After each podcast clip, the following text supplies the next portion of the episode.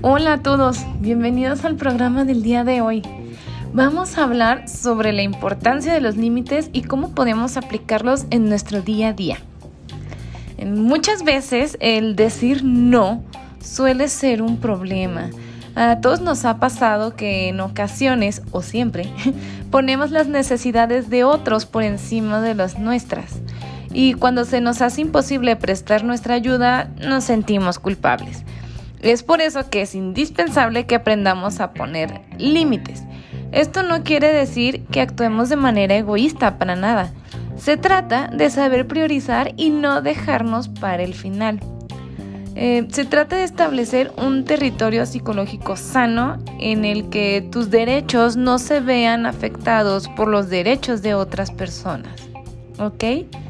En este punto debemos de entender que existen tres tipos de límites, los rígidos, los porosos y los flexibles.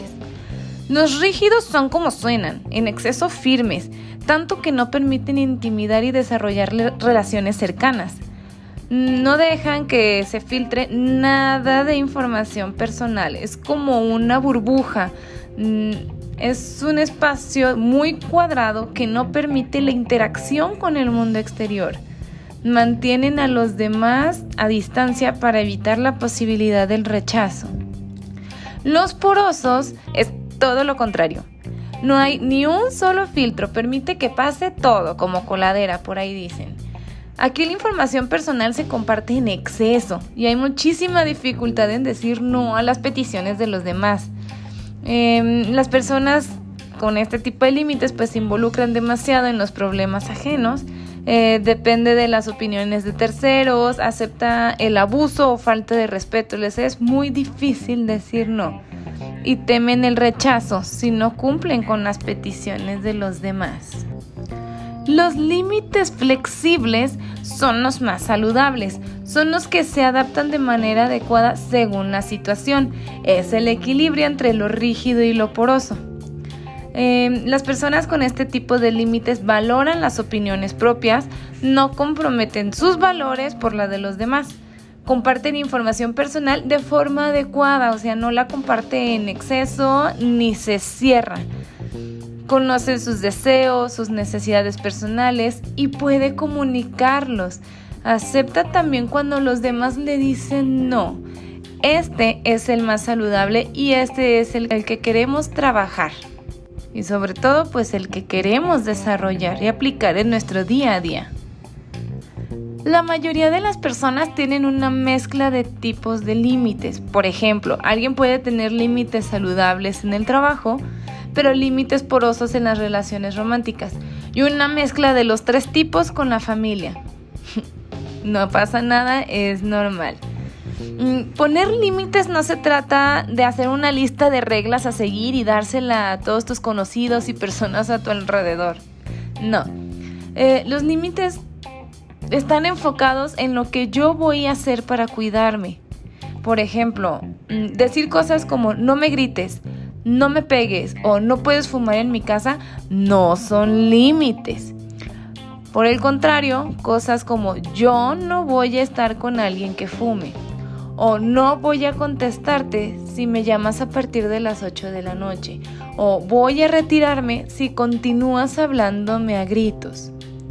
Como les digo, los límites están enfocados en lo que yo voy a hacer para cuidarme, no en lo que tiene que hacer o dejar de hacer el otro. El límite se enfoca en mi comportamiento. Si quiero cambiar el comportamiento del otro es una imposición, una regla o una exigencia y no se trata de eso. A mí no me corresponde hacer que el otro cambie.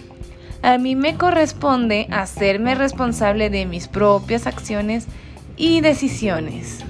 Es por esto que es tan importante que dejemos claro lo que deseamos y lo que no deseamos soportar. Nuestras metas, nuestros valores, nuestro tiempo y nuestras actividades no deben ser alteradas por los requerimientos o exigencias de otros, a menos que yo lo decida. Por desgracia no todo el mundo está preparado para estar cerca de personas que dan a respetar sus necesidades y su tiempo.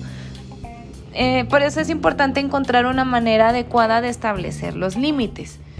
Explica claramente tus razones y ten la mente abierta para recibir opiniones al respecto que puedan sumarte.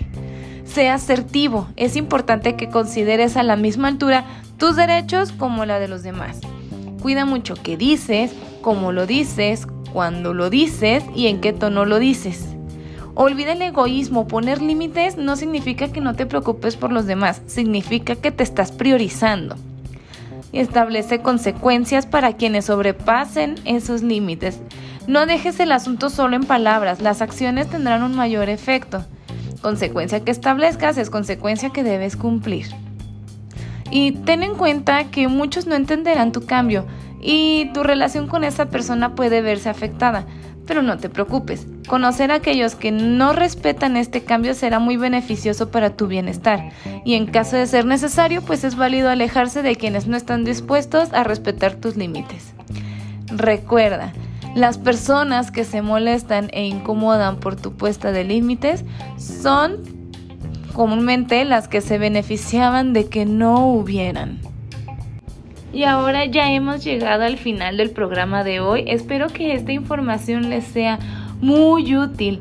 Si requieren ayuda o algún tipo de apoyo para empezar a desarrollar este tipo de, de límites, empezar a trabajar en ti mismo, en tener el valor, la fuerza, la forma para poderlos llevar a cabo de una manera sana y adecuada, pues apóyate con algún psicólogo que está justamente preparado para apoyarte a desarrollarte en este tema.